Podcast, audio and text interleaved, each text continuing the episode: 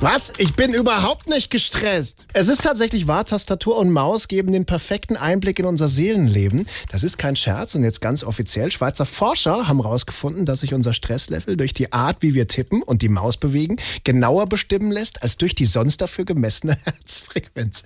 Wir haben uns diesen Versuchsaufbau mal genauer angeschaut. Ich bin hier bei Urs Klöpferli.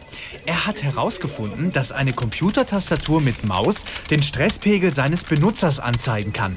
Wie genau geht das? Ja, grüezi erst einmal. Ja, wir messen, wie die Probanden tippen und klicken, oder? Und dann können wir anhand dessen bestimmen, ob die Person gestresst ist oder nicht. Ich vermute, wer schnell und hektisch tippt, hat mehr Stress. Ja, so ähnlich. Hier ein schönes Beispiel. Das ist der Pirmin Flückli von der Inlandspost. Den können wir anhand der Tippgeschwindigkeit klar erkennen, dass er ein ausgewogenes Nutzerverhalten zeigt.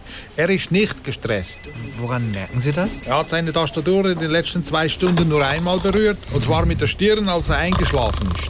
Faszinierende Technik. Ja, aber es gibt auch das absolute Gegenteil. Oje, und was ist das? Hier der Reto Klimmer von der Credit Suisse, der für Bilanzen zuständig war. Er wirkt stark gestresst gerade, oder? Woran machen Sie das fest? Ja, daran, dass er seinen Kollegen mit dem Mauskabel wirkt und mit der Tastatur auf den Bildschirm einschlägt. Erstaunlich, wozu Wissenschaft in der Lage ist. Ja, man muss halt etwas genauer hinschauen, oder? SWR 3